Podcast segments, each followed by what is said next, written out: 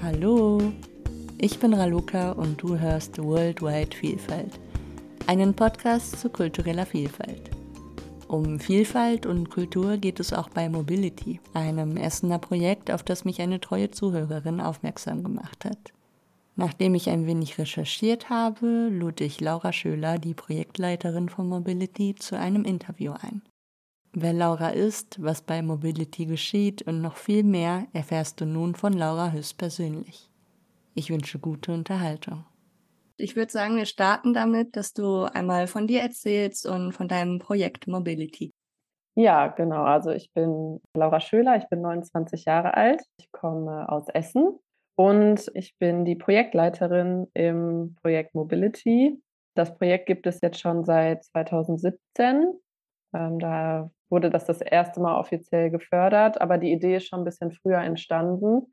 Und zwar habe ich 2015, 2016 meine Bachelorarbeit geschrieben im Bereich Kommunikationsdesign und habe irgendwie damals schon so ein bisschen den Anspruch gehabt, etwas zu gestalten, was irgendwie einen Sinn hat ähm, weil man oft irgendwie in diesem Bereich auch Dinge macht, die sehr temporär sind und eben den gestalterischen Aspekt haben. Und ja, zu der Zeit hat uns ja, würde ich sagen, alle beschäftigt, dass damals sehr viele Menschen aus Syrien ähm, nach Deutschland gekommen sind. Und die Bilder, die wir da gesehen haben, haben uns ja auch irgendwie geprägt und schockiert. Und ich habe damals eben auch genau dieses Gefühl gehabt und wollte gerne was machen und habe ähm, eine gute Freundin von mir angesprochen, die damals schon Sozialarbeiterin war, Clara, die auch bis heute mit im Projekt ist und die ähm, hat gesagt, ja, vielleicht gehen wir einfach mal zu einem runden Tisch und fragen mal nach, was wir machen können. Und ähm, das haben wir gemacht. Also wir sind dann in eine Flüchtlingsunterkunft, das waren zwei Gebäude, da haben alleinreisende Männer und Familien gelebt und sind da mal hingegangen und haben gefragt, was wir machen können. Diese Schule war in einer, direkt in der Nachbarschaft. Also es war so kleine Zechensiedlung. Also Essen ist ja Zechenstadt. Das war auch in der Nähe von Zeche Zollverein. Und es gab aber nicht wirklich Berührungspunkte zwischen der Nachbarschaft und dieser Unterkunft, was ich auch verstehen konnte, weil auch für mich war das ein bisschen komisch, in diese Einrichtung reinzugehen und über Leute zu sprechen, die dort leben. Also irgendwie hatte man da so eine Hemmschwelle, die man überwinden musste. Und gleichzeitig gibt es jetzt aber auch unsere deutsche Kultur nicht wirklich her, dass wir unsere Haustüren einfach aufmachen und fremden Leuten sagen, ja, kommt rein, hier, herzlich willkommen. Ähm, auch wenn es eine große Solidarität natürlich zu der Zeit gab, aber da waren so Grenzen irgendwie. Ja, da haben wir viel drüber gesprochen, wie wir die Menschen dazu motivieren können, vielleicht sich auch zu engagieren oder einfach ähm, den Menschen in den Einrichtungen auch eine Beschäftigung zu geben und irgendwie anzukommen. Ja, und dann ist das erste Mal die Idee entstanden, einen Ort zu schaffen, wo die Nachbarschaft eben auf die Menschen, die neu sind, ähm, treffen können. Und dann ist mir eben aufgefallen, oft wenn wir da waren, saßen viele Menschen draußen mit einem Chai, also mit einem Tee in der Hand, so wie wir das kennen mit der Zigarette vor der Tür und haben sich halt da hingehockt mit dem Tee und haben miteinander gesprochen. Und ähm, da habe ich so gedacht, okay, vielleicht ist das ja ein, ein Türöffner, vielleicht können wir mal über Tee reden oder über Teekultur. Und in meiner Recherche ist dann eben ähm, aufgefallen, dass viele Länder eine eigene Teekultur haben und dass das vielleicht eine Möglichkeit ist, dass Menschen auch etwas mitbringen können, also zeigen können, ich bringe auch was von meiner Kultur mit, aber mich interessiert auch eure Kultur. Und genau, das war so ein bisschen dann die Idee vom Tee. Also so sind diese beiden Themen äh, zusammengekommen, der Tee und eben die Menschen, die, das Gemeinsame, das Nachbarschaftsprojekt. Und ähm, da war dann eben der Anspruch, in meiner Bachelorarbeit einen Ort zu gestalten, der für alle ansprechend ist, der eben jetzt auch nicht unbedingt Flüchtlingscafé schreit. Ähm, das gab es ja damals auch viel, was natürlich auch super ist, aber wir wollten jetzt nicht das Gefühl vermitteln, ja, da kann ich mal mit Flüchtlingen reden oder äh, ähm, so ein bisschen von diesem Karitativen weg und eher, wir sind gemeinsam hier und wir wollen uns kennenlernen und es soll ein Ort für alle sein. Ja, und so ist diese Idee entstanden für das Projekt. Du sagtest, 2017 habt ihr angefangen. Und äh, jetzt haben wir 2022, ist also schon ein ganzes Stück. Ähm, scheint ja gut zu laufen, scheint ja angenommen zu werden, von dem, was ich auch zum Beispiel über Instagram mitbekommen habe. Ja, also wir haben damals wirklich relativ schnell ein tolles Team gefunden, die das unterstützt haben, die die Idee auch gut fanden um, ähm, und auch in diesem Stadtteil vernetzt waren, auch vor allem durch die soziale Arbeit und mir geholfen haben, dann einen Antrag zu schreiben, ähm, um eben Gelder dafür zu bekommen. Letztendlich brauchten wir eine Ausstattung und wir konnten jetzt nicht einfach alles selber finanzieren. Und dann haben wir eben 2017 die erste Förderung bekommen. Die war für zwei Jahre. Ähm, ich hatte damals schon immer so die Idee von einem kleinen Auto, mit dem man rumfährt. Das wurde uns halt am Anfang noch nicht finanziert, was auch verständlich ist. Die Idee fanden zwar viele gut, aber sie haben gesagt, das muss man erstmal ausprobieren, ob das angenommen wird. Und dann haben wir uns ein kleines Fahrrad gekauft, so ein Drei-Gänge-Fahrrad und haben einen Anhänger bauen lassen von der Jugendberufshilfe damals und sind dann einfach mit einem Campinggaskocher und einem Wasserkanister und Teegläsern losgefahren und sind halt in Essen-Katernberg in die Nachbarschaften gefahren. Und also was, glaube ich, auch das Besondere ist an dem Projekt und was es dann auch so erfolgreich gemacht hat, ist, dass die Akteure und Institutionen aus dem Stadtteil das sehr angenommen haben. Also die haben das auch genutzt und haben mich dann begleitet. Also ich kannte ja den, den Stadtteil gar nicht so sehr und mich hat dann jedes Mal eine Mitarbeiterin von dem Bürgerzentrum aus dem Stadtteil begleitet. Die wusste schon so ungefähr, welche Ecken vielleicht auch spannend wären, weil die Flüchtlingsunterkünfte haben ja zugemacht, aber die Menschen sind ja größtenteils geblieben und lebten eben jetzt direkt in der Nachbarschaft. Dann haben wir eben auch ganz gezielt uns Orte ausgesucht, haben erstmal eine Stadtteilbegehung gemacht und geguckt, wo wollen wir denn hin. Und dann sind wir eben immer regelmäßig am gleichen Tag in der Woche zur gleichen Uhrzeit an bestimmte Orte gefahren. Und dann sind wir da irgendwie auf Leute getroffen. Und also da, ich hätte da auch nicht mit gerechnet, was dann so ein bisschen passiert ist, weil ich erstmal ein offenes Angebot gemacht habe. Aber es ist ganz schnell passiert, dass Leute dann auch, also beispielsweise an einem Tag sind wir immer ähm, in den gleichen Ort gefahren und da hat sich das dann so etabliert, immer wenn ich kam, ging das Fenster im Erdgeschoss auf und die Frau, die da gelebt hat, hat mir dann erstmal äh, einen Teller Essen rausgereicht. Also sie wussten, dass wir kamen und haben dann auch was vorbereitet und dann gab es Gebäck für die Nachbarn so und das hat so eine Dynamik irgendwie mit sich gebracht, was total schön war. Ja, und das war dann nachher auch der Grund, dass wir gesagt haben, gut, das müssen wir dann in ganz vielen Nachbarschaften machen. Ne? Ja, ich kann mir vorstellen, dass da viele ähm, schöne Momente auch zusammenkommen wenn ihr dort steht und die Menschen sich finden und auch mal über den eigenen Kontext hinaus äh, mit Menschen in Kontakt kommen, weil das ist, glaube ich, generell das Problem. Man kennt sich mit Dingen aus und man hat dann irgendwie ähnliche Leute um sich herum, aber da gibt es irgendwie diese Grenze nach außen hin. Und ja, es scheint für mich so, als, ähm, als würdet ihr das ein bisschen erleichtern, diesen Prozess. Also auf jeden Fall. Und es ist auch ein also ich bin jetzt im Essener Süden aufgewachsen, wo ich damals sehr wenig Berührungspunkte mit Migration oder anderen Kulturen hatte. Ähm, und dann auch zu begreifen, dass ich durch dieses Projekt auch ganz viel lerne. Also eben auch diese Situation mit dem Essen.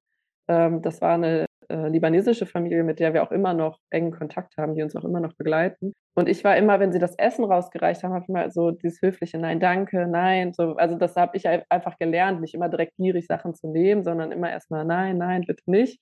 Und irgendwann kam dann eine Tochter der Frau raus und hat gesagt, Laura, bitte nimm das Essen einfach. Das ist unhöflich. Du kannst es nicht ablehnen. Und wenn du stehen lässt, ist es okay, aber du musst es annehmen. Und das sind ja schon so kleine Dinge, die man dann voneinander lernt, wo ja manchmal vielleicht auch Schwierigkeiten entstehen, weil man voneinander denkt, dass man unhöflich ist, aber es eigentlich nur gut meint. Ähm, so, und da bin ich dann immer aufmerksamer geworden und habe dann auch zwischendurch mal erstmal nachgefragt und so und ähm, ein bisschen sensibler für dieses mhm. Thema. Ja, das ist, glaube ich, so die Schwierigkeit. Man kommt aus verschiedenen Kontexten, man ist anders sozialisiert worden und ähm, da weiß man manchmal nicht so genau aufeinander zuzugehen oder ähm, was das bedeutet für den jeweils anderen. Aber ähm, ja, schön. Also ich hätte definitiv mal Lust, da äh, vorbeizukommen und das äh, mal zu erleben. Also ich habe es ja leider ja, vorher nicht gerne. geschafft, aber gerne. Ich habe mich zum Beispiel auch gefragt, wie ihr das denn macht, äh, wenn es dann Richtung Herbst oder Winter geht. Ähm, seid ihr dann auch drin oder? Also ähm, die letzten Jahre war das ein bisschen schwieriger, die letzten zwei Jahre jetzt zur Pandemie. Ähm, vorher, also am Anfang, als wir auch noch mit dem Fahrrad unterwegs waren, war es natürlich bei schlechtem Wetter total schwierig. Also einmal, weil jetzt auch nicht so viele Leute rauskommen, aber auch weil wir selber dann jetzt nicht Stunden irgendwie da stehen konnten. Wir haben dann mal einen kleinen Sonnenschirm dabei gehabt, aber viel mehr auch nicht, äh, wo wir uns unterstellen konnten. Ähm, und da haben wir dann eben die Möglichkeiten in den Stadtteilen genutzt. Also dann mal gesagt, okay, wir sind dann jetzt in dem Bürgerzentrum ähm, oder in anderen ähm, öffentlichen Orten und kommt vorbei. Wenn wir auch wussten, es wird jetzt eine Jahreszeit, haben wir uns dann vielleicht eh schon in diese Richtung positioniert, sodass wir ausweichen konnten. Das war natürlich in den letzten zwei Jahren ein bisschen schwieriger, weil man einfach drinnen weniger machen konnte. Dann war das mal mit vielen Regeln verbunden und das hat schon wieder sehr viele Hürden gebracht, dass die Leute das auch einfach nicht so gerne annehmen. Aber wir haben eben jetzt auch seit zwei Jahren, zweieinhalb Jahren ungefähr, ein kleines Auto Und da ist es schon ein bisschen entspannter, weil wir eben so Klappen hochfahren irgendwie, die auch schon mal ein bisschen Schutz, also wenn es jetzt ein bisschen nieselt oder so, dann ähm, ist schon ein bisschen Regenschutz und können einen Pavillon einpacken. Also das geht ein bisschen länger. Ähm, wir haben im Winter ein bisschen kürzere Zeiten, einfach weil es früher dunkel wird und weil uns die Füße einfrieren. Irgendwie, wenn wir da drei, vier Stunden stehen. Deswegen sind wir manchmal ein bisschen kürzer unterwegs, aber wir versuchen schon so viel wie möglich draußen zu sein, weil das einfach die Leute eher abholt. Also dann nochmal direkt vor der eigenen Haustür zu stehen, das ist sehr, sehr niederschwellig. Also weniger geht eigentlich gar nicht. Da bleiben die Leute und wenn es dann, also natürlich Tee ist dann, wenn es kalt ist, super gut, ne? Ähm, einfach nur eine Viertelstunde einmal einen Tee trinken und kurz quatschen und dann weitergehen, dann ist das auch okay. Jetzt im Sommer hat es natürlich ein bisschen mehr Picknick-Atmosphäre. Da kommen die Leute und bleiben dann manchmal auch die zwei, drei Stunden, die wir da sind.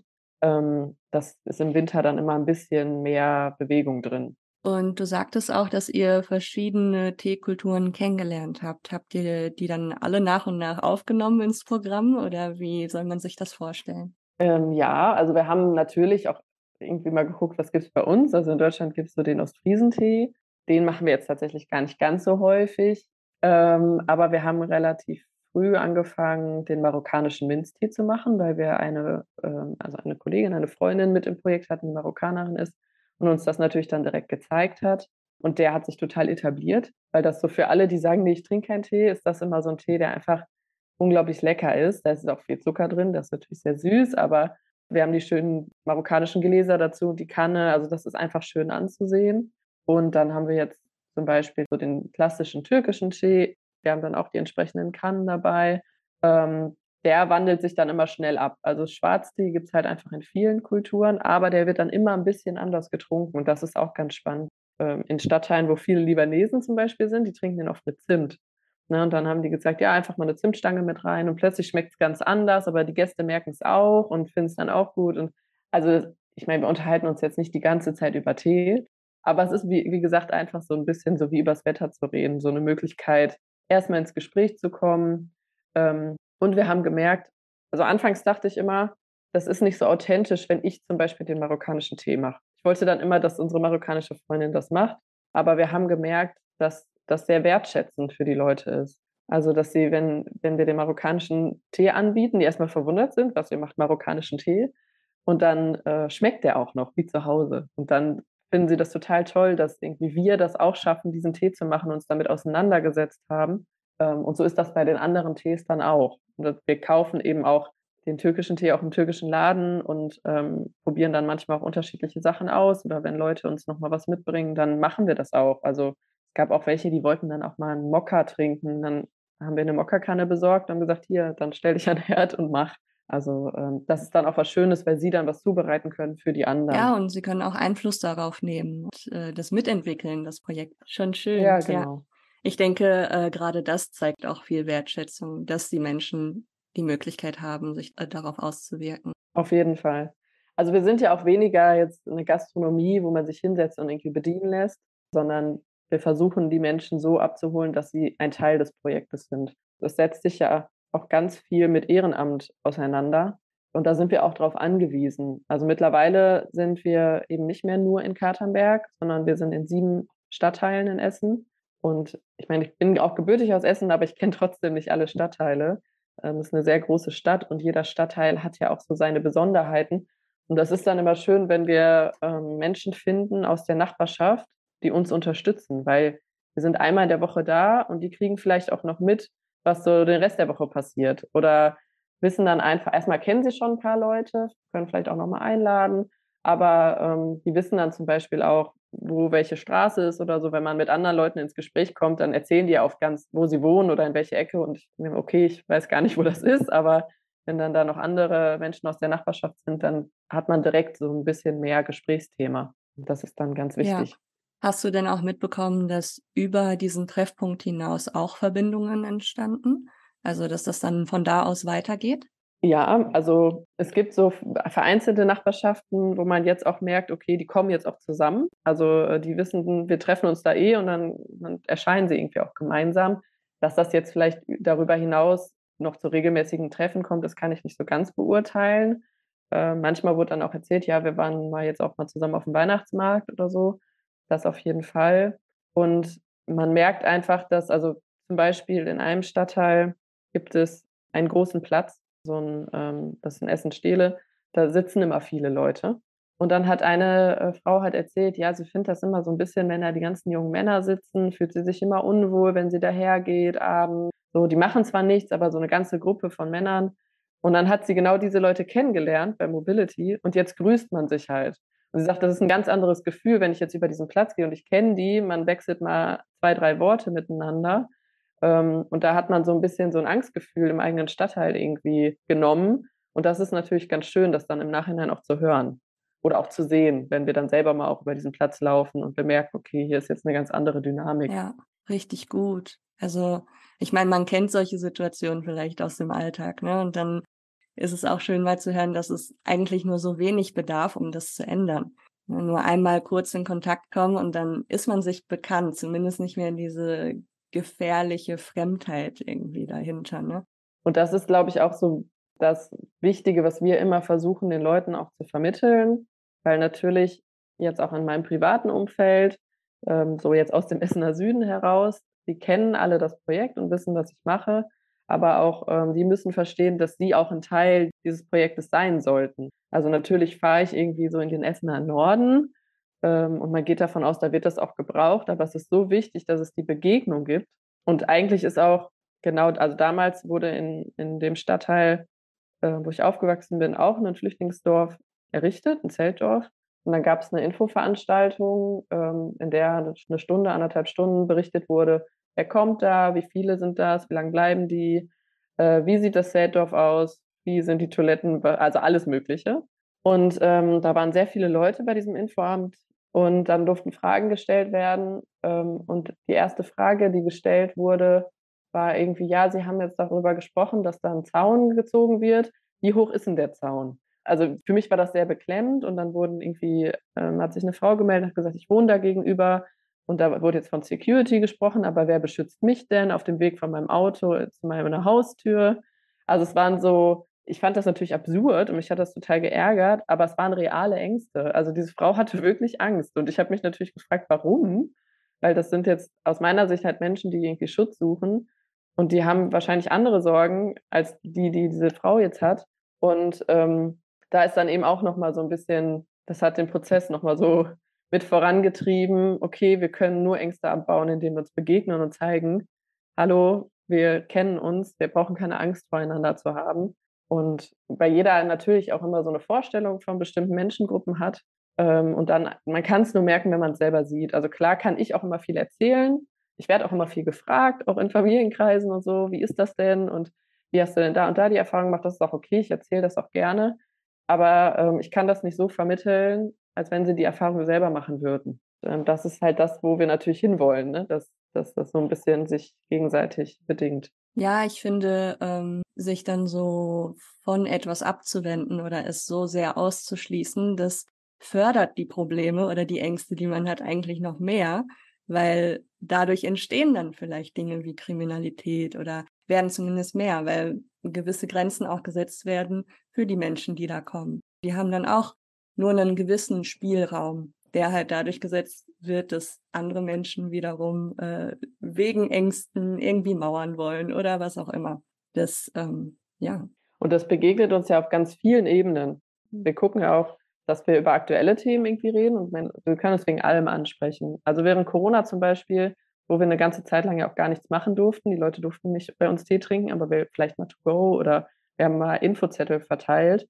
Haben wir auch versucht, das auch mehrsprachig zu tun und einfach irgendwie da zu sein, falls sie irgendwie Fragen haben zu diesem Virus, zu der Impfung. Ähm, so, es gibt immer Themen, die die Menschen gerade stark beschäftigen. Jetzt aktuell ist es einfach auch viel, ja, was ist mit äh, Energie und Gas und Strom, müssen wir uns Sorgen machen es gibt immer aktuelle Themen, die, die besprochen werden. Es ist ein bisschen wie so ein Stammtisch. Was aber zum Beispiel auch ein großes Thema war und ist, auch im Zuge natürlich des Ukraine-Krieges. Ähm, da sind Menschen gekommen, die auch schnell bei uns sind, äh, die vor Krieg geflogen sind. Das war für viele, wir haben zum Beispiel auch Mitarbeiter und Ehrenamtliche, die selber vor Krieg geflohen sind.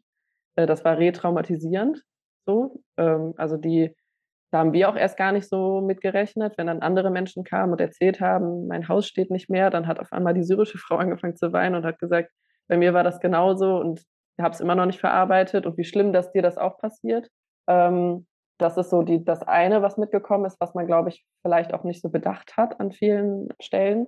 Und was jetzt, glaube ich, für viele ein großer ähm, Konflikt ist, ist, dass Menschen, die jetzt kommen, leichter Hilfe bekommen. Also, dass wir dann auch gefragt wurden, auch eben, wir haben eine Mitarbeiterin, ähm, die ist eine syrische Frau, Anfang 50, und hat dann zu mir gesagt, Laura, warum denken denn die Leute, ich wäre ungebildet oder irgendwie wäre nicht kultiviert? Also weil man ja den Unterschied gemacht hat zwischen Muslimen und Christen und bestimmten Kulturen. Und sie dann auf einmal, eigentlich hat sie das nie, sie war immer sehr dankbar und hat das alles nicht so in Frage gestellt und gesagt, gut, ich muss eben alle paar Monate zur Ausländerbehörde und ich muss eben jetzt viel tun, damit ich hier ankomme. Aber dann zu sehen, dass es für andere Menschen viel leichter gemacht wird, ähm, das ist schwer. Und es ist auch schwer, das nicht den Menschen zuzuschieben. Viele sind da auch reflektiert und sagen, natürlich können da jetzt die Ukrainer in nichts für. Aber so unterschwellig entsteht da einfach ein Gefühl, was man einfach nicht ähm, unterdrücken kann. Und da muss auch viel drüber geredet werden. Ähm, und das muss man auch zulassen dürfen. Und das ist auch okay. Und wenn die Leute sagen, das ist ungerecht, dann sagen wir, das stimmt. Ja, durch so, das, das äh, Gespräch kann sich ja erstmal was ändern. Wenn alle einfach mit sich Dinge machen lassen, dann bleibt es auch so. Dann bleibt es auch so. Und die Frage ist ja berechtigt. Also das hat nichts mit irgendjemandem aus der Ukraine zu tun. Die Sache ist, wieso wird sowas denn so durchgesetzt? Warum dann nicht gleichzeitig auch einen Schritt auf die zu gehen, die gerade hier sind und es denen vielleicht auf andere Weise leichter machen? Dann war es halt so, wie es war. Aber was kann man denen denn jetzt bieten? Ja, genau. Also so entstehen irgendwie auf jeden Fall inhaltlich Themen, die uns ganz lange begleiten. Also das, und das war vorher schon, haben wir gemerkt, als Menschen aus Syrien gekommen sind. Ähm, es gibt in Essen sehr, sehr, eine sehr, sehr große äh, libanesische Community. Ähm, und viele von denen sind in einem ungeklärten Aufenthalt. Die leben in Duldung seit ihrer Geburt und sehen dann jetzt, okay, aus Syrien sind Leute gekommen, die sind jetzt fünf Jahre hier und haben deutschen Pass. Da entstand der erste Sozialneid irgendwie und Unverständnis. Und jetzt kommt quasi noch eine Kategorie. Es kommen die nächsten, die sind irgendwie sofort arbeitsfähig und abgesichert. Und dann ist natürlich irgendwie so, dass man sich selber in Frage stellt, warum bin ich das nicht wert, auch so behandelt zu werden. Und das sind also so Themen, die uns durchweg begleiten, woraus auch manchmal neue Projekte entstehen und neue Initiativen, ähm, über die wir auch versuchen aufzuklären ne? und auch einfach andere Menschen dafür zu sensibilisieren und vielleicht das auch mitzunehmen in andere Gremien. Ne? Da wir sind manchmal auch ein bisschen Sprechrohr, also weil wir eben in jedem Stadtteil auch gut vernetzt sind. Da gibt es dann auch mal so Stadtteilkonferenzen oder verschiedene Arbeitskreise, ähm, auch vor allem natürlich von sozialen Akteuren, ähm, aber manchmal auch von Politik. Und dann versuchen wir natürlich solche Themen auch mal aufzugreifen und da mal hinzulegen und zu sagen, was macht ihr denn dafür? Oder können wir da gemeinsam irgendwie was machen? Und im besten Fall ist das dann ein Anstoß und darüber hinaus entsteht dann nochmal was. Ne? Also das sind natürlich jetzt, die wir jetzt gerade aufgezählt haben, sind sehr schwere Themen. Manchmal ist es auch leichter. Ne? Manchmal geht es auch einfach um, keine Ahnung, der Mieter ist nicht zu erreichen. Also es hat sich auch schon mal eine Mieterinitiative gegründet, ähm, wo dann gemeinsam ähm, irgendwie eine Wohnbaugesellschaft kontaktiert wurde. Dann wird mal jemand eingeladen, hat, hat sich hingesetzt und gemeinsam gesprochen. Das ist jetzt ein bisschen einfacher, ähm, weil es einfach ja, leichter ist, da eine Lösung zu finden. Aber manche Themen sind halt auch irgendwie einfach schwer und die begleiten uns dann ein bisschen länger. Ja, verständlich. Und äh, vor allem bedarf es gerade für diese Themen auch einen gewissen Raum. Da wird nicht immer drüber gesprochen und vor allem nicht, ja, vielleicht unter sich, in der Familie, weil man dieselben Probleme dann kennt. Ähm, aber ja, wie wir schon sagten, nach außen hin ist da meistens nicht so der Kontakt oder von diesem Außen nach innen hin so dieser Austausch fehlt oft. Und gerade bei so Dingen, wo kann ich wohnen, wie kann ich wohnen, wie kann ich das organisieren, wie kriege ich meine Papiere, wie kann ich das Formular verstehen, weil viele Formulare in Ämtern sind ja eigentlich auch nur auf Deutsch oder wenn überhaupt auf Englisch. Ja, Also, und da auch schon schwierig zu verstehen. Genau. Ja, also selbst auf also, Deutsch. Also ja. ja, das ist, ähm, ja, es gibt viele Stellen, an denen noch was gemacht werden kann. Und dafür braucht es so Dinge, so Projekte wie, wie eben Mobility. Also voll cool. Ich bin fasziniert. also ich finde das richtig gut. Ich äh, unterstütze das gerne und ja. Dankeschön. Vielleicht nehme ich mal teil. Also nicht als ja, Besucherin, gerne. sondern ich kann mir vorstellen, mehr zu machen. Aber da können Super. wir gerne nochmal anders drüber sprechen. Ja, das ist auch, glaube ich, ähm, aber das ist wichtig in dem Projekt, dass jeder auch weiß, dass er auch über das Teetrinken hinaus was machen kann. Wir haben zum Beispiel in Krai einen Nachbarn kennengelernt, ähm, der ist auch Syrer und hat Musik studiert und war dann öfter da und hat mich irgendwann angesprochen, meinte, er möchte gerne einen Verein gründen, weil er würde gerne ein Projekt machen für äh, Jugendliche und junge Erwachsene. Da habe ich gesagt, brauchst keinen Verein gründen, wir haben schon einen. Wir unterstützen dich, was willst du machen? Und dann ähm, haben wir einen Antrag gestellt über den Landesmusikrat ähm, und jetzt macht er einmal in der Woche Musik mit Jugendlichen, konnte Instrumente besorgen. Das ist natürlich so das Optimale, was irgendwie entsteht. Kann aber auch kleiner sein. Also es gab auch mal eine Nachbarin, die ist eine Zeit lang gekommen und hat Bücher mitgebracht und es den Kindern vorgelesen. Oder es gibt an einem anderen Standort eben eine Frau, die wirklich jede Woche eigentlich so einen Mittagstisch für alle kredenzt. Ne? Und alle freuen sich irgendwie schon darauf. Also es ist ganz, ganz unterschiedlich und jeder kann irgendwie so ein bisschen das, was er geben möchte, dann auch einfach geben und hat so seinen Raum dafür. Also das ist ja jetzt nicht so, dass wir sagen, nee, hier gibt es jetzt nur Tee und hier gibt es nur unsere Themen und das kannst du woanders machen, sondern es ist ja schön, wenn irgendwie darüber hinaus Leute sich engagieren und vielleicht auch, wenn wir dann irgendwann mal sagen, gut, wir wechseln jetzt mal den Standort, dass da trotzdem was bleibt. So, und ähm, dass wir auch irgendwie ein bisschen guten Gewissens gehen können und sagen können, wisst auch, wo wir sind und wo wir auch ansprechbar sind oder auch andere. Das fällt zwar schwer, wenn man da weg muss, aber äh, oder geht, weil man einfach noch andere Standorte erreichen möchte. Aber im besten Fall hat man dann ein bisschen was hinterlassen. Ja, ja, voll schön. Also auch Ausgangspunkt für so viele neue Ideen und Projekte und ja, richtig schön. Ist dir das eigentlich bewusst, was du da ermöglicht? also wir machen das ja jetzt wirklich schon lange und jetzt seit diesem Jahr ist es so, dass ich das auch in der, also hauptamtlich machen kann, weil wir eben eine große Förderung von der Stadt bekommen haben. Und das macht noch, ist nochmal eine ganz andere Dimension. Also wenn man wirklich irgendwie nur in diesem Projekt drin ist. Und ich habe das ich habe immer mal wieder so Momente, wo ich dann auch daran zurückdenke, wie diese Idee entstanden ist und wo ich noch darauf gewartet habe, okay, da kommen jetzt vielleicht Menschen aus anderen Ländern und im besten Fall lernt man sich ein bisschen kennen.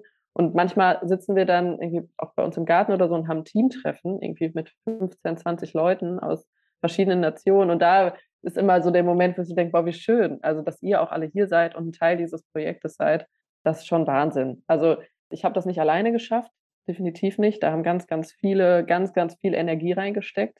Deswegen will ich mir das auch nicht immer so vorhalten, weil es einfach auch ein Gemeinschaftsprojekt ist und das da auch bleiben soll. Also es soll auch nicht den Charakter kriegen, da ist jetzt eine Person, die das irgendwie macht. Aber es ist natürlich schön. Mir wurde das mal so ein bisschen so vorgeworfen, auch so, ja, da hast du dir jetzt so deine eigene Stelle geschaffen. Aber ähm, an sich genieße ich das halt, weil alles, was wir machen, hat ja irgendwie eine meistens, also sagen wir auch zu 98 Prozent eine positive Rückmeldung. Natürlich gibt es vereinzelt auch mal Leute, das braucht man nicht, irgendwie das rausgeschmissene Steuergelder oder vielleicht auch mal irgendwie mit bösen Absichten zu uns kommen und um uns irgendwas an den Kopf zu werfen, aber das ist wirklich super selten. Weil eigentlich die Leute, die es nicht interessiert, die gehen weiter und die anderen, die kommen, sind eigentlich so, ach, das ist ja super. So, also zumindest dann, wenn sie es verstanden haben, weil am Anfang denkt man immer, was wollt ihr denn? Kann ja nicht sein. Irgendwo ist ein Haken. Seid ihr von der Partei oder äh, wer seid ihr überhaupt? braucht dann immer so eine Zeit, bis die Leute Vertrauen finden. Ähm, aber dann ist es ja jedes Mal, dass die Leute sich auch freuen. Das ist ja total schön. Also man hat eigentlich immer eine positive Rückmeldung. Und das Schönste wird wohl sein, wenn die Leute auch wiederkommen, oder? Ja, genau. Ja, ja das ist schon, schon schön, weil wir auch eigentlich an, an fast jedem Standort so eine kleine Stammkundschaft haben. Und wenn man dann irgendwie manchmal merkt, okay, da war eine Person schon länger nicht mehr da, dann machen sich andere auch schon Sorgen. Das ist halt auch irgendwie ganz schön, ne? dass man sagt, hey, der war schon lange nicht mehr da und hat irgendwer die Nummer, könnt ihr den mal anrufen, so, ist alles in Ordnung. Ähm, und das freut natürlich die Person dann selbst auch, weil sie auch merkt, sie wird irgendwie vermisst. Ja, anfangs dachte man, okay, man macht das jetzt eine Zeit lang für Menschen, die irgendwie aus einem Kriegsgebiet geflohen sind. Aber dass das Projekt darüber hinaus auch noch einen Sinn hat, haben wir ja erst im Laufe der Zeit gelernt. Es kommen zum Beispiel auch viele Senioren vielleicht, wo die Familie weggezogen ist oder der Ehepartner verstorben, die einfach nicht mehr so viele äh, Orte haben, wo sie sprechen können. So, da ist das vielleicht nicht so ganz tiefgründig und die Probleme nicht so schwerwiegend, sondern eher so, ach schön, auch einfach mal wieder unter Menschen zu sein.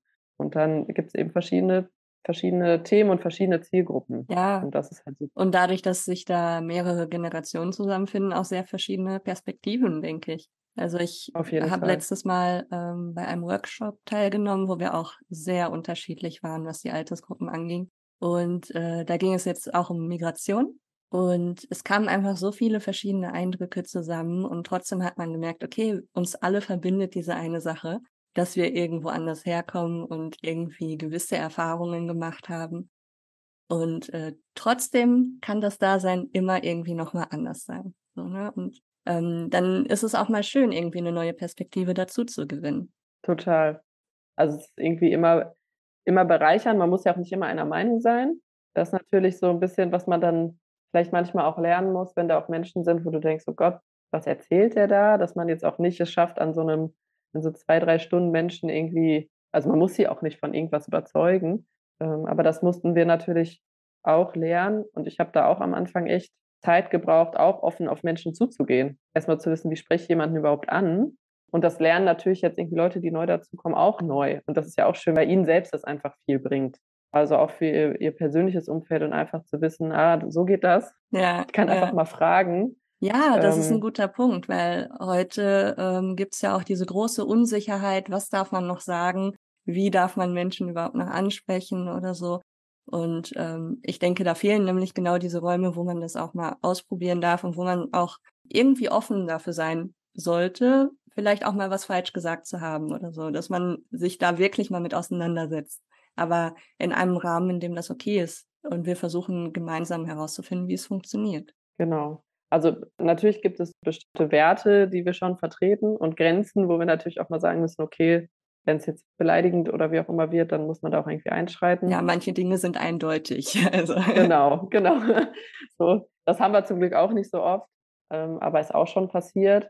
Ähm, und ansonsten kann halt auch jeder so lange und so viel sprechen, wie er will wir gucken natürlich manchmal schon, wenn wir jetzt auch nicht in die Gespräche mit involviert sind und da fremde Leute aufeinandertreffen, müssen wir schon dafür sorgen, dass sie sich jeweils wohlfühlen, damit sie vielleicht auch den Mut haben, nächstes Mal wieder mit jemandem zu sprechen. Weil es einfach, es gibt Leute, die sind ein bisschen zurückhaltender und reden vielleicht nicht ganz so viel und dann gibt es die anderen, die einfach direkt drauf los und hier bin ich. Und da muss man einfach ein bisschen gucken, wie das zusammenkommt, weil jeder da einfach ein bisschen anders ist. Ne? Corona hatte auch viel zu beigetragen, glaube ich, dass man manche Gelegenheiten auch nicht mehr so hatte. Also manchmal hat man, weiß ich nicht, im Sportverein oder in Kindergruppen oder wo auch immer man sich getroffen hat, hat man ja auch über Dinge gesprochen. Und sonst, wie du das am Anfang gesagt hast, bewegt man sich eigentlich immer nur in seiner Blase, ähm, was jetzt das Internet ja noch verstärkt, dass man noch mehr in seiner Blase. Ähm, und wenn man dann nicht die Gelegenheit hat, durch irgendwelche anderen Aktivitäten auch auf andere Meinungen zu treffen, dann verstärkt sich das Gefühl ja auch. Man denkt, ja, die Welt ist nur so. Ja, genau, ja. Ja, ich würde gerne nochmal auf den Punkt zurück. Du hattest gesagt, dass man ja im Prinzip durch diese Arbeit vor Ort auch etwas für sich mitnimmt. Würdest du denn sagen, außer der Tatsache, dass du vor Ort tätig bist oder das organisierst und alles, was dazu hängt, dass sich außerdem noch etwas für dich in deinem Leben geändert hat dadurch? Ja, also ähm, ich glaube, das ist eine Sache, die sich in so sozialen Projekten oft etabliert, dass so die Grenze zwischen Arbeit und Freundschaft einfach sehr vermischt. Also, dass man dann auch den Leuten, mit denen man zusammenarbeitet, schnell irgendwie ein freundschaftliches Verhältnis hat. Das war vorher auch nicht so. Also ich habe am Anfang noch so ein bisschen versucht, das irgendwie anders zu regeln, aber es geht irgendwie nicht, weil man einfach so eng zusammenarbeitet und auch so viel voneinander erfährt, dass das so ein bisschen einhergeht. Für mich hat sich das verändert, dass ich selber, also in dem Stadtteil, in dem ich lebe, haben wir auch einen eigenen Mobility-Standort und das auch selber merke. Also wir sind letztes Jahr erst hierher gezogen, aber ich habe das Gefühl, ich kenne schon alle. also, ist, also nicht alle, aber viele. Man läuft dann durch den Stadtteil und kennt die Gesichter und sagt sich Hallo oder die Leute fragen dann auch, wann seid ihr denn wieder hier? Ihr wart letzte Woche gar nicht da oder so. Und das hat sich für mein persönliches Umfeld dann natürlich dann auch verändert. In dem Stadtteil, wo ich vorher gewohnt habe, hatten wir das nicht. Was wiederum jetzt ganz lustig ist, weil jetzt sind wir in dem Stadtteil, wo ich vorher gewohnt habe. Jetzt treffe ich quasi meine Nachbarn, vorherigen Nachbarn wieder. Und jetzt reden wir aber erst miteinander. Also, ah, du hast doch mal bei mir in der Straße gewohnt. So, ja, genau, ich wohne da nicht mehr, aber jetzt sehen wir uns irgendwie da und reden miteinander. Nicht so, als hätte man sich vorher nicht begrüßt oder so, aber das wäre, glaube ich, intensiver gewesen, hätten wir uns vorher schon mal irgendwie bei einem Tee oder einem Kaffee oder so getroffen. Ähm, was man ja jetzt auch nicht einfach so macht mit den Nachbarn. Nee. Also oft merke ich ja auch, auch immer wieder. Ja, also und das ist ja eine Zeit, viele ziehen ja auch wieder aus und um und dann kennt man vielleicht auch, es gibt aber immer so ein paar in der Nachbarschaft, die sind immer da. So, und die nehmen auch mal ein Paket an und dann sagt man auch mal Danke, dann kennt man vielleicht auch mal den Namen, aber ähm, darüber hinaus dann auch nicht so viel. Und da, also das hat sich jetzt so in meinem persönlichen Umfeld natürlich dann bezogen auch auf Nachbarschaft einfach verändert. Abgesehen davon, dass ich einfach unglaublich viel gelernt habe. Also über Kulturen, über andere Lebensweisen. Also es muss noch nicht mal einen äh, migrantischen Hintergrund haben, sondern einfach eine Lebenssituation, dass jemand ähm, viele Kinder hat, irgendwie noch arbeiten geht und einfach andere Sorgen und andere Themen hat oder eben schon älter ist und sagt, ja, jetzt was mache ich denn jetzt? Meine Kinder wohnen in einer anderen Stadt. Ich will aber nicht in ein Heim, aber irgendwer muss sich um mich kümmern. Also es sind so Themen, die mich einfach nie berührt haben, einfach weil das nicht meine Lebensrealität war. Und das ist halt super spannend, wenn man da so ein bisschen sich für öffnet und dann auch merkt, okay, ach, deswegen benimmst du dich vielleicht auch so. Deswegen ist das Thema für dich viel, viel schlimmer. Also es war ja bei Corona ähm, so, da glaube ich, das, was wir dann alle mitbekommen haben. So für mich irgendwie ähm, hatte einen sicheren Job und ich war, also ich hatte auch eine Arbeit, ich habe keine Kinder zu Hause und für mich war das gar kein Problem, zu Hause zu bleiben. So. Und dann aber natürlich mit anderen darüber zu reden, ja, ich habe hier drei schulpflichtige Kinder, ich muss eigentlich arbeiten gehen, ich muss die aber zu Hause betreuen, ähm, dass da so ganz, ganz andere äh, Schwierigkeiten ja plötzlich kommen, die man natürlich dann auch nachvollziehen kann, aber dann auch erstmal merkt, boah, wie lebe ich eigentlich? Ja, ja. Also das nochmal so zu reflektieren. Auf jeden Fall kann ich absolut nachvollziehen. Mir ging es da auch so, dass ich eigentlich für mich genommen total gut klarkam und kein Problem damit hatte. Aber äh, wenn man dann mal bei anderen schaut, ist es schon ja komplexer, öfter, öfter komplexer, würde ich sagen, als dass man jetzt mit der Situation einfach schnell klargekommen wäre. So. Aber da hat sich ja vieles geändert. Also es ist ja auch vieles möglicher geworden im Vergleich zu vorher. Ähm, gerade was so Technologie angeht und so und dann Homeoffice und alles. Aber trotzdem löst es ja natürlich nicht das Problem, wenn man zu Hause die Kinder sitzen hat und äh, gleichzeitig arbeiten muss. Ja, und es verändert ja ganz viel irgendwie. Also auch Jugendliche, die jetzt Abitur oder einen Abschluss gemacht haben, Schulabschluss und das gar nicht so richtig irgendwie feiern konnten oder dieser Übergang dann vielleicht auch zur Uni gar nicht stattgefunden hat. In Essen gab es dann irgendwie auch einen riesen Aufschrei, weil sich dann irgendwie hunderte von Jugendlichen auf der Straße getroffen haben, um da zu feiern und zu trinken. Und ich denke mir, ja gut, aber was sollen sie denn machen? Ähm, so, ich hatte meine Zeit so dafür. Ich natürlich ist jetzt nicht so, als würde ich das auch nicht mehr machen wollen, aber für mich war das jetzt okay, auch mal ein Jahr zu verzichten oder zwei. Aber da gibt es ja ganz, ganz verschiedene Ebenen. Ne? Wenn man das vergleicht, okay, die können jetzt nicht feiern zu also nicht einer allein, alleinerziehenden Mutter, die da alles regeln muss, ist immer unterschiedlich, aber es ist auch, hat auch Auswirkungen. Und ähm, das sehen wir jetzt zum Beispiel auch mit vielen Kindern irgendwie, die jetzt anders an die Kita angeschlossen wurden oder ähm, einfach auch was Bewegung angeht oder Entwicklung irgendwie noch zurück sind. Oder jetzt in einem Standort, das ist irgendwie auch ganz schön, da stehen wir auf einem Spielplatz und da sind so ein paar Kinder, die sich auch da immer treffen und beste Freunde und so. Dann gab es so eine Zeit, da war, ich weiß jetzt gar nicht ganz genau, wann das war, ich glaube dieses Jahr, wo es auch so eine Regelung gab, dass die ganze Klasse in Quarantäne muss, wenn da jemand positiv getestet wurde. Und dann war das halt drei Wochen hintereinander so, dass diese Mädchen sich nicht gesehen haben, weil immer eine andere von denen in Quarantäne war. Und dann gab es dann irgendwann so ein großes Wiedersehen und es war total herzlich irgendwie und süß. Die waren ja auch gesund irgendwie und haben da so drunter gelitten, dass sie jetzt wussten, die anderen sind jetzt da draußen und ich bin hier drin. Und die Mütter haben erzählt, ich musste die Vorhänge zuziehen, ich musste sie vom Fenster wegholen, so. musste sie ablenken, damit die irgendwie nicht ganze, den ganzen Tag nur weint, weil sie nicht raus kann und die anderen Kinder irgendwie draußen sind. Weil du das als Kind ja auch irgendwie gar nicht richtig verstehst. Ne? Ja, natürlich. Ja. Ja, krass. Also gerade für Kinder, ja, ich musste jetzt auch dran denken, ähm, als ich dann das erste Mal wieder an der Uni war. Ich meine, ich habe ja schon vorher studiert, aber dann sind mir Menschen begegnet, die schon im zweiten oder dritten Semester sogar waren und einfach nie an der Uni waren. Die haben noch nie jemanden echt gesehen, so. Also wissen noch gar nicht, wo irgendwas ist oder so und mitten im Studium. Das ist krass. Das macht einfach was mit äh, dem Menschen und dann wiederum mit der Gesellschaft auf lange Sicht, denke ich. Ja, und also so bei Corona habe ich das gemerkt und ich glaube, auf ganz vielen Ebenen, wenn man sich einfach bewusst macht, dass man, dass viele Dinge nicht selbstverständlich sind. So, ich glaube, das ist was, was wir als Team irgendwie viel lernen ähm, und das, warum man Dinge macht, auch manchmal hinterfragt. Also jetzt, ne, da habe ich ja gerade auch schon mal erzählt, so zum Thema Aufenthalt oder so. Also für mich war das, naja, mein Pass läuft ab, ich mache einen Termin beim Bürgeramt und dann hole ich halt einen neuen. So, mir war gar nicht klar, was gibt es da überhaupt für verschiedene Aufenthaltstitel und was muss man dafür tun und was hat das für eine Auswirkung? Also gerade bei dem Thema oder ja, oder bei anderen, also verschiedenen Themen, die ähm, jetzt vielleicht auch Menschen mit Migrationshintergrund oder anderen gesell unterschiedlichen gesellschaftlichen ähm, Bereichen eher ähm, kommen, die haben einfach unterschiedliche Themen, aber man ist dann immer überrascht. Also wenn ich dann auch davon erzähle, bei uns ist wirklich das Paradebeispiel irgendwie Duldung, dann sagen wir mal, nee, das gibt's doch gar nicht, kann ja gar nicht sein. Seid ihr euch sicher? Dann kommt immer so eine Rückfrage und ich denke so, ja klar sind wir uns sicher. Was für ähm, Verschwörungstheorien so. verbreitet ihr eigentlich? ja, aber weil man das selber sich damit ja noch ja, auseinandersetzen klar. musste, weiß man das nicht. Und dann, ähm, ja, sind das so, so verschiedene Sachen, die man dann erstmal hört und sich da selber Gedanken zu macht, auch, wo man sie gar nicht verstanden hat. Das geht halt in ganz verschiedene Bereiche. Also letztens zum Beispiel ähm, ein Thema, das hat auch so ein bisschen zu Diskussionen geführt. Da ging es dann auch darum, äh, ob man mehr, mehrere Ehefrauen haben darf. So, das ist dann irgendwie bei Jugendlichen immer so, ja, ich will viele Frauen so.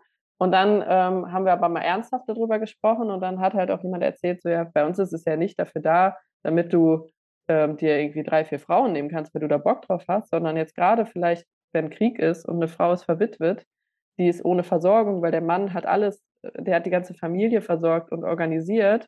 Und dann ist es schon mal so, dass der Bruder dann diese Frau heiratet, damit sie einfach gesellschaftlich klarkommt. Also damit sie noch ein Teil der Familie ist, damit sie versorgt wird und so. Und das ist ja ein total sozialer und toller Gedanke, wenn es natürlich in anderen Ländern jetzt nicht einen Sozialstaat gibt, wie der hier ist, so was wir ja für, für selbstverständlich halten, dann versteht man das ja ganz anders. Und dann habe ich gesagt, ist ja total nett und super. Also da ist ja an sich nochmal eine Person mehr, um die man sich kümmert in der Familie.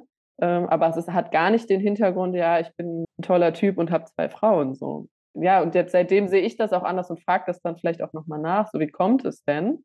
Bevor ich mir natürlich von außen stehen denke, ja, was bist du denn für einer, dass du zwei Frauen hast? Genau, ja. Ja, ähm, in der Kulturpsychologie gibt es da diesen emischen Ansatz.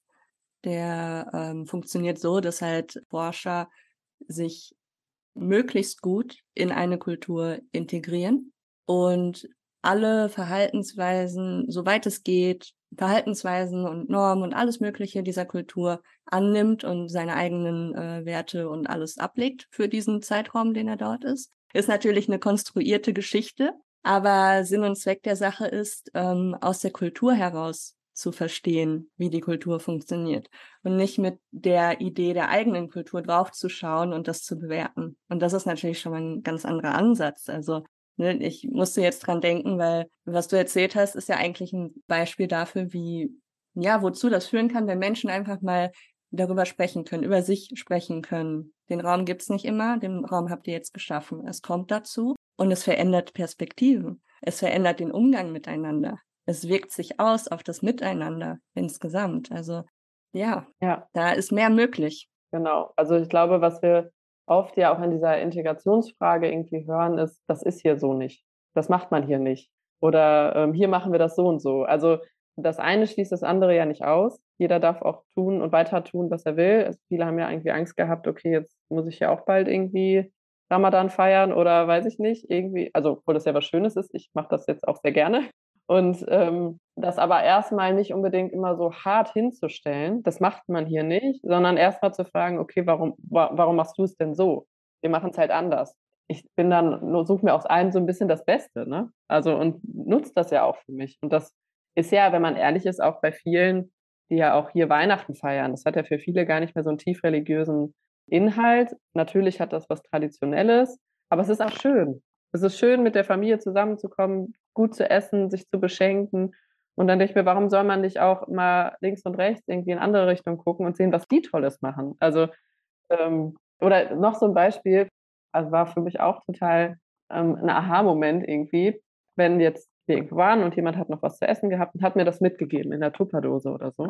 Ähm, und ich habe dann gesagt, ich bringe dir das nächste Mal mit und habe dann nächstes Mal die Tupperdose wieder mitgebracht und da war aber gar nichts drin. Und dann wird halt irgendwie so gesagt, ähm, ja, okay, bei uns macht man das so, wenn du was zurückgibst, dann ähm, packst du da wieder was rein. Man gibt sowas nicht wieder leer ab. Ist so, auch ein schöner Gedanke. Ja, ich kannte das gar nicht. Bei uns war immer so, boah, möglichst schnell die Tupperwaren wieder, die sucht man ja immer. Genau. Zurückspielen und äh, dann ja, wieder abgeben. Dann lieber die Aber, Tupperware nicht zurückgeben als leer. Genau, genau. Also dann lieber behalten, als sie leer abzugeben. Und, ähm, und wenn es nur ein paar Äpfel oder Bonbons oder so, man muss jetzt nicht wieder was kochen, aber dass man halt irgendwie wieder was reinpackt für die Person, die dir auch was gegeben hat. Finde ich total schön, den Gedanken. Und finde auch, das sollte man eigentlich eher nochmal so ein bisschen mitnehmen. Und egal, woher das jetzt kommt, aber das sind halt ein paar Sachen, die einfach, glaube ich, dafür sorgen, dass man sich gegenseitig ein bisschen netter findet und sich eine Freude macht. Ja, und andersrum ist es ja auch so. Also ich werde ja dann auch viel gefragt, so, warum macht ihr das denn so und wie ist das denn? Und wir haben zum Beispiel ähm, in einer Nachbarschaft, wo wir jetzt auch, das auch auf dem Spielplatz, da haben wir dieses Jahr das Zuckerfest gefeiert, aber letztes Jahr auch Weihnachten. Und das war ähm, auch total schön, weil wir haben dann einen Baum aufgestellt und die Kinder haben irgendwie Sachen gebastelt und ähm, das aufgehangen und viele haben gesagt, ich habe noch nie einen Weihnachtsbaum geschmückt. Oder äh, dann kam dann nachher auch ein Nachbar, hat sich als Nikolaus verkleidet und ein paar Sachen für die Kinder und so. Und ähm, das nimmt man ja andersrum dann auch an. So. Und das ist natürlich total schön irgendwie, dass, dass das so beidseitig ist. Das wird ja dann oft auch immer gesagt, ja, wir machen zwar jetzt alles mit den Leuten, aber vergessen unsere eigenen Traditionen. So ist es ja nicht. Nein, also das ist nicht so fremdgesteuert, wie das dann dargestellt wird. Also du kannst es dir ja aussuchen, aber setz dich doch erstmal damit auseinander. Du musst auch nicht alles annehmen. Aber es gibt Dinge, die du vielleicht annehmen möchtest. So, ne? Ja, nein, also ich kann mich nur wiederholen. Richtig schön. Danke. Das meiste hast du beantwortet. Aber eine Frage äh, würde mich einfach nochmal interessieren. Wie denn der allererste Tag gelaufen ist. Also ihr habt das irgendwie euch ausgedacht, habt euch dieses Fahrrad besorgt. Wie, wie war es dann, äh, das auch umzusetzen? Also es gab so ein paar erste Tage, kann man sagen. Also bevor wir das Geld bekommen hatten und den Antrag durch hatten, gab es schon ein Fest im Stadtteil. Und da haben wir uns einfach nur mit einer Bierzeltgarnitur hingestellt. Und da war eine Frau aus einer äh, türkischen Seniorengruppe. Und die hat dann mit mir eben türkischen Chai gemacht. Das war eigentlich so das allererste Mal. Da weiß ich noch, hatte ich auch schon so kleine Mobility-Aufkleber und so, ähm, dass wir so ein bisschen über die Idee mit den Leuten gesprochen haben also da, das war auf jeden Fall noch sehr klein. Wir haben vereinzelt Leute, aber auch eher, weil sie diese äh, türkische Frau kannten. Und da war ich gefühlt eher Gast. ähm, das war aber auch schön, weil das eben so für mich ja auch eine Erfahrung und ein Erleben ist. Und ähm, das andere, also als wir dann tatsächlich offiziell gestartet sind, war das ja auch alles immer noch sehr improvisiert. Und für mich war das immer super aufregend, weil mir das wirklich am Anfang noch sehr schwer gefallen ist, die Leute auch anzusprechen. Noch so aus dem Gefühl, ah, ich will euch jetzt nicht tut mir leid, darf ich euch mal ansprechen? Also da war noch sehr viel Aufregung und ich weiß auch, dass ich am Anfang, als wir den ersten Antrag durchbekommen haben, und das war damals auch schon viel Geld, so weil das war mein erstes Projekt und dann denkt man, wow, so viel Geld irgendwie. Ich hatte da so ein bisschen Druck, dass ich jetzt dachte, oh Gott, jetzt muss ich auch liefern und jetzt muss das auch gut werden. Wir haben das schon natürlich auch gefeiert, dass wir diesen Antrag durchbekommen haben und dass wir das Geld bekommen haben, aber ich war immer noch so ein bisschen, ja, aber wir haben es ja noch nicht gemacht. und ähm, es hat doch noch gar nicht geklappt. Also am Anfang war ich da sehr, sehr nervös und hatte auch irgendwie immer so ein Gefühl, ähm, hoffentlich ähm, scheitern wir nicht mit dem Projekt. Das hat sich jetzt ein bisschen verändert. Also wenn wir jetzt neue Anträge stellen, sind wir mittlerweile auch in der Stadt so angekommen und auch in den Netzwerken, dass ich mal weiß, wofür wir das machen. Einfach aus der ganzen Erfahrung, dass das sinnvoll ist dass wir das weitermachen müssen und dass wir auch gute Chancen haben, da Finanzierung zu bekommen, dass man jetzt ein bisschen mehr Selbstbewusstsein einfach erlangt, ja. Ja, ich kann mir vorstellen, ähm, dass es einige Leute gibt, die vielleicht mal so einen Gedanken haben, aber das nicht so wirklich weiterentwickeln, weil sie glauben, das führt sowieso zu nichts. Ich weiß nicht, wie ich das machen soll oder wie soll das denn überhaupt zustande kommen? Was würdest du denn diesen Leuten sagen? Ähm, ich finde es ganz wichtig, auch über eine Idee mit vielen Leuten zu sprechen, weil ich hätte das alleine auch nicht geschafft. Also das merken wir gerade in den sozialen äh, Projekten ganz viel, dass man ja eigentlich oft ein ähnliches Ziel hat und ähnliche Ideen und dass es Sinn macht, sich vielleicht auch mit manchen Leuten zusammenzutun, die in bestimmten Bereichen einfach schon Erfahrung haben. Sei es jetzt irgendwie Antragstellung oder vielleicht auch einfach schon ein kleines Netzwerk. Ähm, also irgendwie offen das kommunizieren und ja, ein bisschen den langen Atem und das Durchhaltevermögen zu haben, da immer wieder drüber zu sprechen und Leute zu fragen, willst du denn mitmachen? Ähm, ich kann das auch verstehen, das habe ich manchmal auch noch, dass ich so denke, ich will das gar nicht so gern aus der Hand geben, aber dass es am Ende eigentlich immer geholfen hat, andere mitmachen zu lassen, weil man das alleine gar nicht immer so sehr schafft. Deswegen glaube ich, ist immer schön, sich umzugucken in der Nachbarschaft, wer engagiert sich schon. Vielleicht kann ich denen das mal erzählen, vielleicht haben die Erfahrungen oder Ideen, mit wem man sich zusammentun kann. Ansonsten ist natürlich, das spielt jetzt immer eine Rolle bei Projekten, wo man Förderanträge stellt, es ist zeitlich begrenzt. Das ist eine Schwierigkeit. Das muss man einfach wissen, dass man sich von Anfang an damit auseinandersetzt, dass eine Förderperiode auch enden kann. Ähm, hat mich immer so ein bisschen gehemmt am Anfang, weil ich dachte, okay, ich werde nie eine Sicherheit in dem Projekt haben. Aber mittlerweile sind wir doch an einem Punkt, dass ich eine volle Stelle in dem Projekt haben kann und doch mit einem guten Gefühl weiß, okay, es wird weitergehen. Das kann einen natürlich ein bisschen Sorgen machen, dass man sagt, ja, aber was ist denn, wenn es dann vorbei ist? Aber es deswegen gar nicht zu machen, ist ja auch keine Option so. Ähm, das ist halt leider in so Förderlandschaften immer das Thema, ähm, dass Projekte dann manchmal einfach eingestampft werden, weil es keine Gelder mehr gibt oder weil es da schwierig wird. Aber wenn man da immer mit den Leuten im Gespräch bleibt, findet sich da auch meistens eine Lösung weiterzumachen. Okay, gut. Das heißt, den Mut haben, das auch wirklich auszusprechen. Ja, ja, und Hilfe annehmen, auch von ja, anderen. Ja, das ist, glaube ich, ein sehr großer Punkt. Ja, kann ich total nachvollziehen, weil ich gerade auch äh, ein bisschen am Umdenken bin mit dem Podcast und wahrscheinlich mhm. auch dahin gehe, ähm, mehrere Leute anzusprechen, um das dann zusammen zu machen. Weil es sind ja auch mehrere Rollen, die da erfüllt werden müssen. Und ich denke, da ist so ein bisschen die Ähnlichkeit vielleicht zwischen unseren Projekten so. Man muss sich halt eben um verschiedene Bereiche kümmern, damit das funktioniert.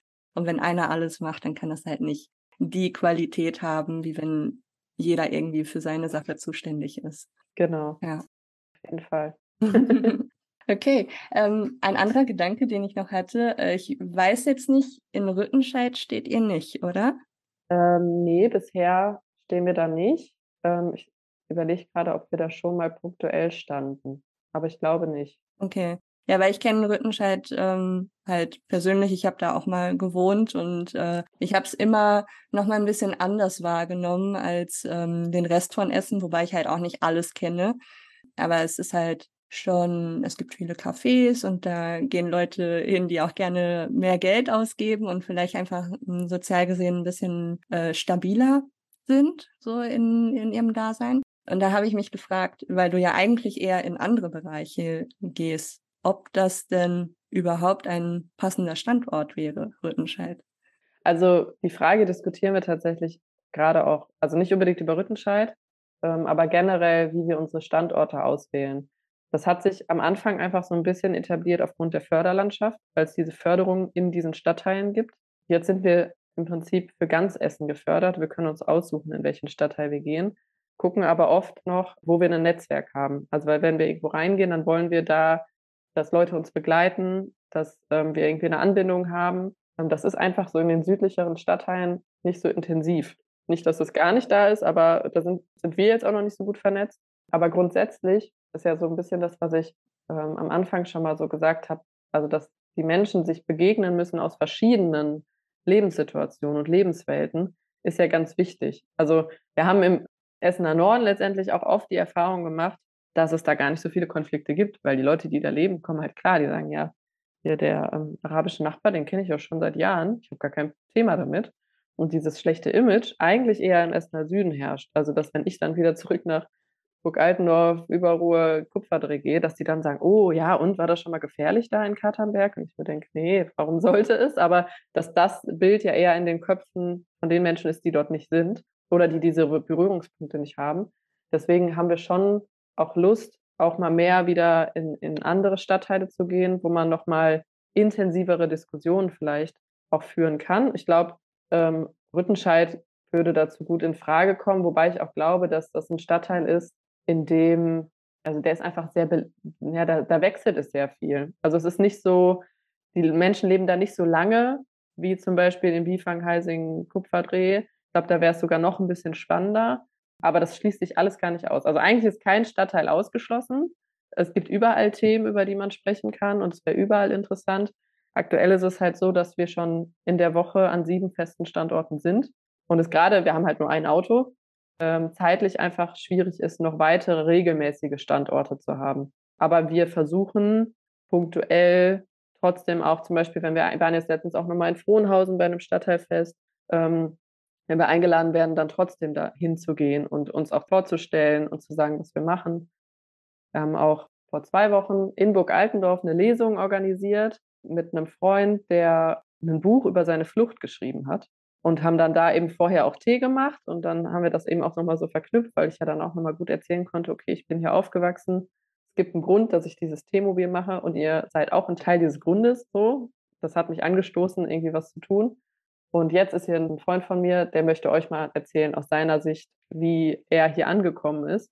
Und das war so, also vielleicht, ich weiß auch nicht, ob ich so sehr schwärme, weil ich da so emotional irgendwie gebunden bin, aber da waren fast 60 Leute irgendwie aus diesem Dorf, was es ja wirklich auch ist, die gar nicht so viel Berührungspunkte zu dem Thema haben und ihm zweieinhalb Stunden aufmerksam zugehört haben und Fragen gestellt haben. Und ähm, das war halt total bereichernd. Ne? Und ähm, im Nachhinein auch noch viel gehört haben, ne? dass sie da ja aus der Perspektive das noch nie betrachtet haben, weil sie das ja noch nie gehört haben. Und deswegen ist das schon ganz spannend, auch in diese Stadtteile zu gehen, auf jeden Fall. Kann ich mir vorstellen. Ja, sehr interessant. Ja, gibt es denn noch etwas, äh, worüber wir nicht gesprochen haben, was du gerne erzählen würdest? Also wir laden natürlich immer alle herzlich ein, auch vorbeizukommen ähm, und sind eben, wie gesagt, auch total offen für jeden, der, jeden, der mitmachen möchte. Ansonsten freuen wir uns irgendwie auch auf eine spannende Zukunft. Und ja, eigentlich habe ich, glaube ich, schon, ich habe schon so viel erzählt. Es gibt bestimmt immer noch was, äh, was einem nachher einfällt, was man hätte noch mal erwähnen können. Aber vielleicht ergibt sich das ja mal bei einem Tee. Genau. Am Stand oder so. Vielleicht noch mal eine kurze Auflistung der Standorte, die aktiv sind schon. Genau, also wir sind gerade montags im Nordviertel am Eltingplatz äh, von 15 bis 18 Uhr. Dienstag sind wir von 11 bis 14 Uhr am Wasserturm im Südostviertel. Und danach fahren wir von 15 bis 18 Uhr nach Altendorf. Da stehen wir aktuell noch direkt an der Altendorfer Straße, aber wahrscheinlich werden wir im nächsten Monat auch noch mal ein bisschen in einen anderen Bereich fahren. Mittwochs sind wir in Schonnebeck in der Pfeifferstraße, das ist ganz in der Nähe von Zollverein. Äh, donnerstags in Krai, im Spielplatz am Kiewittplatz. Äh, und freitags sind wir erst in Karnap von 11 bis 14 Uhr am Karnaper Markt und danach von 16 bis 19 Uhr in Steele. Das sind gerade so die regelmäßigen Termine. Sehr gut, gut aufgestellt. ja, total. Gibt viele Optionen, ja. Ja, also Ansonsten ähm, gibt es zu dem Projekt halt nur noch so grundsätzliche Sachen zu sagen. Ne? Also ich meine jetzt, unsere Förderer freuen sich immer noch, wenn wir sagen, dass das aus dem Fördertopf von Zusammenleben in Vielfalt gefördert wird und jetzt auch schon mehrere Jahre in Folge und die das auch wirklich unterstützen. Und ansonsten hoffe ich, dass man ungefähr verstehen konnte, was wir machen. wir haben ein kleines grünes Auto. Eigentlich erkennt man uns, wenn wir über die Straße fahren. Und dann kann einfach jeder kommen und mitmachen. Sehr gut. Ich denke, das ist angekommen. Und äh, ja, ich bin dann gespannt, ähm, was da zustande kommt. Also, wie gesagt, ich komme ja, vorbei. Gerne. Und ja, ich würde es dann äh, langsam beenden.